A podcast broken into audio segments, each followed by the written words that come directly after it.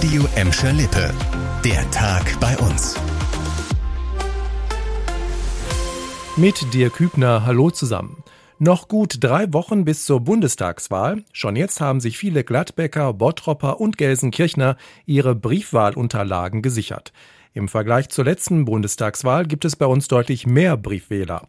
In Gladbeck zum Beispiel hat sich die Zahl mit bisher über 11.000 Anträgen fast verdreifacht. Im Bottrop geht der Trend in die gleiche Richtung. Rund 22.000 Briefwahlanträge hat die Stadt bisher bearbeitet. Bei der letzten Bundestagswahl waren es insgesamt gut 15.000.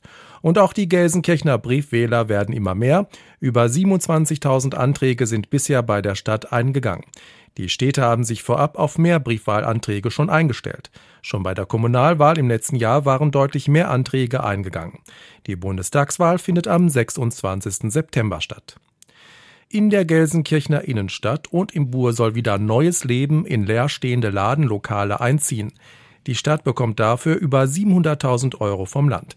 Mit dem Geld kann sie Leerstände anmieten und deutlich günstiger an Interessierte weitervermieten, die dann dort ihre Geschäftsideen umsetzen können. Angesprochen sind zum Beispiel lokale Erzeuger, die ihre Produkte verkaufen wollen. Denkbar wären aber auch Gastronomie, Kulturangebote und Coworking Spaces. In der Bottropper Innenstadt laufen schon zwei solcher Anmietungsoffensiven. Dadurch sollen das Rathaus und das Hansaviertel wieder belebt und aufgewertet werden. Viel Leben gibt es an diesem Wochenende schon in der Gladbecker Innenstadt. Nach der Corona-bedingten Absage im vergangenen Jahr ist heute wieder das Appeltatenfest gestartet, allerdings in abgespeckter Form.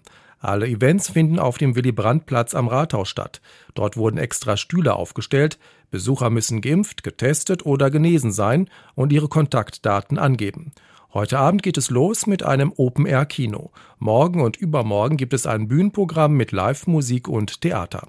Die traditionelle Apfel-Olympiade fällt in diesem Jahr aus. Auch der geplante verkaufsoffene Sonntag darf nicht stattfinden. Das Oberverwaltungsgericht hat gestern einem entsprechenden Antrag der Gewerkschaft Verdi stattgegeben. Und zum Schluss noch eine gute Nachricht von Schalke 04. Der Verein setzt die Zusammenarbeit mit zwei Urgesteinen langfristig fort.